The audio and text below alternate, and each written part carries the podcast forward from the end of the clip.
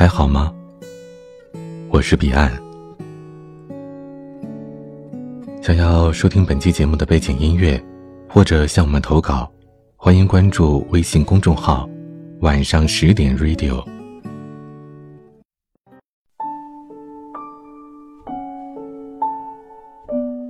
阅读原文或收听更多节目，欢迎关注微信公众号 “DJ 彼岸”。那天我发了条微博，起因是因为看到了一篇类似讲着那些把爱情作死的女孩。很多人在文章下方评论，我不喜欢那些恶意的批判，毕竟很多人很多感情，只有在最初最浓烈的时候才会那么的矫情。我的矫情体现在那条发出的微博里。有伴侣的人对对方好一点吧，对他竭尽可能的耐心些、温柔些，到了白头偕老也不会吃亏。就算有朝一日分开了，回头想起来也不会后悔。星座师会告诉你，哪个星座的女生最是作，万万碰不得。那谁能告诉我，哪个星座的女生不作呢？一个男生会劈头盖脸的说：“这女生太作了。”如果还深爱着，断然是说不出这样的话来的。我想说的是，对伴侣多一些耐心吧。爱或者不爱，一旦分开，这一辈子可能也不会有交集了。在那条微博发出的晚上，我收到了于西的邮件。这世间有很多的巧合。邮件内容也关于那个话题。他说：“我没作，也还是分手了。”整理着于西发给我的文字，是在春寒料峭的夜里。我听着《恋爱的犀牛》，推荐这首歌的老师说：“因为犀牛的视力很差，而恋爱当中的男女就像犀牛一样，瞎了眼也横冲直撞。”于西要简浩在老同学婚礼上，当着众人对他说三遍“我爱你”。而简浩说了五个字之后，于西拂袖离开了。简浩说的是：“你神经病啊！”女人最讨厌男人对自己说的两句话，分别是：“你要这么想，我也没办法呀。”还有一句是：“你神经病啊！”女生本性多疑、敏感，你知道她的不安、疑虑和脆弱，却没有保护好她们。于西走的时候，眼里含满泪，却努力睁大了眼睛，让他们不要落出来。他心想，可能是双鱼座的女生和双子座的男生天生不合适吧。简浩觉得重要的事，他未必觉得重要。他需要简浩的时候，简浩也未必需要他。他现在终于相信了星座书上写的：双子言辞锐利，感性的双鱼座是难以招架得住的。于西常常会想，是在哪一天喜欢简浩的？那一天是风和日丽，还是薄雨绵绵？后来他们在一起好些年了，常常吵架冷战。他从简浩那里体会到了冷漠了。夜晚，他的梦多了起来，常常忆起很久很久之前的事情来。一个买饼的姑娘，只会在男朋友的饼里加鸡蛋、加火腿，自己的饼里有生菜就行了。一个姑娘省下早餐的豆浆，放弃午间的冰柜，往前排的课桌里塞一罐冰凉的啤酒。能抵过食物的，大多是因为爱情。星座书上说，双鱼座的女生是很害怕异地恋的，可是于西却不怕。她觉得，比起异地恋更可怕的，是在男朋友身边渐渐的失去了自己的自尊。异地那几年。于西在火车上度过了许多的时光，小长假车厢里人满为患，手里抱着一瓶水，耳机里循环着简浩听过的歌曲。窗外的树木一闪而过，远去的湖泊明媚惬意。于西会想着，他最喜欢通往简浩宿舍的那条路，一路的樱花，空气浸润着清甜。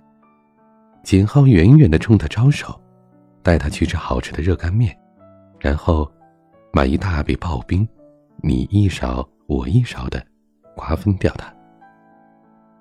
他会想着，简浩带着自己逛图书馆，他们背靠着背坐在地上，一人手捧着一本书。简浩看英汉字典，而于西看着爱情散文。于西有时候会睡着，醒来的时候，简浩还是保持着那个动作，怕惊扰了他。两个人重叠的身影，像是一只大大的蝴蝶。异地恋的时候，于西每次去武汉，简浩都会订着同一家宾馆的房间让于西休息。那个房间有一扇可以推开的窗，外边有一棵老槐树。干皱的枝蔓好像快要长到屋里来了。于西第一次住在那个房间是五月份，正值花期，洁白娇嫩的槐花缀满了枝间。他探出头去闻着花香，他觉得。爱情就像槐花，浓郁、纯净。他们坐在窗边看书，给远方的朋友写邮件，坐在地板上看着综艺节目。夜晚枕着手臂入眠。第二天，在微光熹微里走街串巷的去找着好吃的粥。还不到六点的天空是有一层薄薄的雾的。他们跟随着一股香气来到了一个阿婆的粥摊前，停住了脚。爱情到底还是年轻一些的时候更美好些。只有二十岁左右的小恋人，才会背着帆布包，有耐心的穿过一条又一条闭塞的巷子，只为了寻找一口吃食。也只有很年轻的小恋人，才会在下雪的时候牵着手走长的路，只为了吹弹。对方黑发间的那一朵冰花。于西毕业之后来到了简浩的城市，两个人总算是结束了异地恋。可那个时候，简浩已经在外企工作了，讲着流利的英语。于西每天挤在人才市场，耳边是带着各种口音的普通话。他们的生活终究还是不一样。于西投了一些简历，都石沉大海。六月的骄阳把他年轻的脸庞晒成了粉红的桃子。他坐在公园的长廊上，给简浩发短信。那个夏天过去的时候，于西还是没有找到工作。他躺在出租屋的竹床上，像一团皱巴巴的海绵。简浩回来的时候越来越晚，好多个夜晚。他轻脚轻手的进门，于西都在黑暗里睁着眼睛。第二天，于西还在梦里，简浩已经出门。这种偏差让于西越来越焦虑，自尊心不允许于西对简浩白吃白喝下去。那天，他给自己下了个赌：如果简浩十点之前回家，他会像从前一样。给他放好洗澡水，挤好牙膏，床头放好了白天熨烫好的睡衣。到了十二点，简浩还是没有回家，于西一夜无眠，越来越清醒。第二天清晨，简浩回来换衣服，于西收拾好了行李要去车站，简浩大骂他：“你神经病啊！”于西没有说什么，毅然离开了简浩的城市。他明白，让双子座的简浩为他改变是一件很难的事情。为了爱情能妥协的是他于西，可是他也有自己的梦想啊，他也有自己想要的生活，他也不愿意一次次的在爱情面前卑躬屈膝，一次次的委屈了自己。于是，他们又成了异地恋。电话筒里沉默，比嘘寒问暖的时候多了很多。有一天，于西和老友聚会，大家喝了酒，要玩一个恋爱游戏。于西获得了场外求助的机会，他照着提卡的问题发问：“简浩，你记得第一次约会时我穿的衣服颜色吗？”于西，我还在工作呢。于西硬着头皮又追问他：“那第一次接吻是夏天还是冬天呢？”我在忙。电话挂断了。常说爱情来的就像龙卷风，声势浩大。女孩子的感情大多衰竭在那些没有回应的时候。有时候想你陪她重温一遍某部电影，听她推荐的歌，她的抱怨，她的短话长说。面对她的沉默、焦虑、不安和神经质的那些时候，你选择了置身度外。当他熬过了那些苦涩的时刻，或许他就不需要你了。至少，再也不会对你抱有希望了。后来，共同的老友结婚，简浩回来了，于西抢到了捧花。话筒递到嘴边，于西要简浩说三遍“我爱你”。简浩拉着他下台，他拽着袖子，一定要让简浩当众说这情话。简浩说：“你怎么还是那么幼稚？这是别人的婚礼，我们不要喧宾夺主，好不好？”话是理直气壮的说出来的，但简浩的眼里满是逃避和躲闪。面对于心的不依不饶，简浩脱口而出：“你神经病啊！”大多数开始一段感情的人是男生，但后来关系出现裂缝，想要做出改变的都是女生。他不明白。你从前可以陪他走很远的路去吃一碗粥，可以在冬天的宿舍露台上冻得哆嗦，跟他打电话讲到欠费。女生越陷越深，可男生反倒是越来越无奈。刚开始对彼此的好是相互的，但有一天变成了女生单方面的好，生怕做错什么让你不喜欢。可后来，你告诉他，是他自己堵塞了走进你心里的通道，让你懒得再为这段关系做出努力了。最后，就那么分开了。与其对我说起的时候，他语气里也没有很伤心，只是无奈。他说：“没想到，到头来付出了这么多。”双鱼和双子，终究是不合适的。一个人不管多晚遇见真爱，都不算晚。同样，不管多晚发现对方不够爱了，认清这种恶性循环，也不算坏。那天在听歌，两个女孩子争论了起来。有一个妹子说。女生在感情里作，是因为没有安全感。而另一个女生说：“不，真正对感情没有安全感的女生，从来都不敢作。而那些看起来无理取闹的女生，正因为有着宠爱，知道有一个不会离开她的人，才会把小作小闹当成了怡情悦性。其实，没有哪个星座的女生。”是不作的。从没对你作过的女生，大抵是没有那么爱你吧。想到了《大话西游》里，起初至尊宝觉得紫霞作的像是个神经病，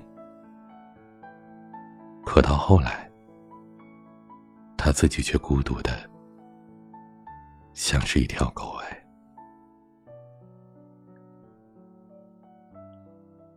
我是彼岸，晚安。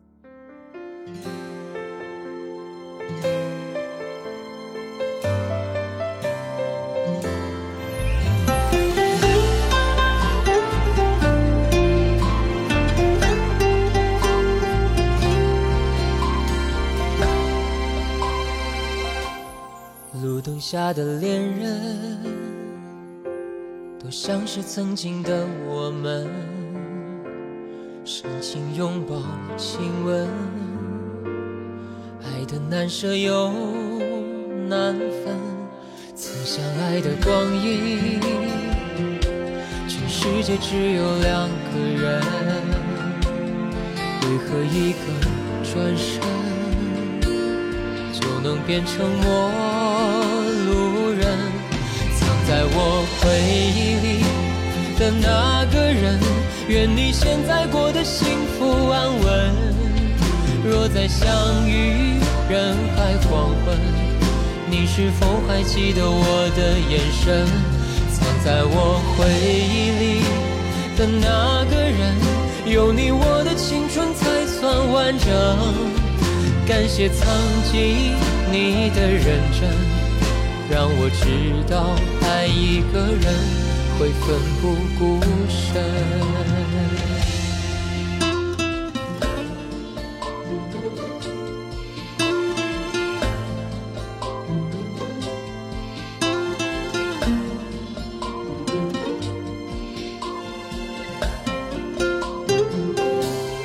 路灯下的恋人，都像是曾经的我们。请拥抱，亲吻，爱的难舍又难分。曾相爱的光阴，全世界只有两个人，为何一个转身就能变成陌路人？藏在我回忆里的那个人。愿你现在过得幸福安稳。若再相遇人海黄昏，你是否还记得我的眼神？藏在我回忆里的那个人，有你我的青春才算完整。感谢曾经你的认真，让我知道爱一个人。会奋不顾身，藏在我回忆里的那个人，愿你现在过得幸福安稳。若再相遇人海黄昏，你是否还记得我的眼神？藏在我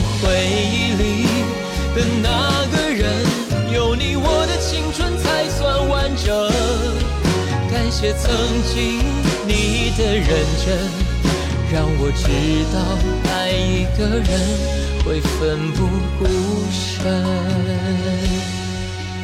让我知道爱一个人会奋不顾身。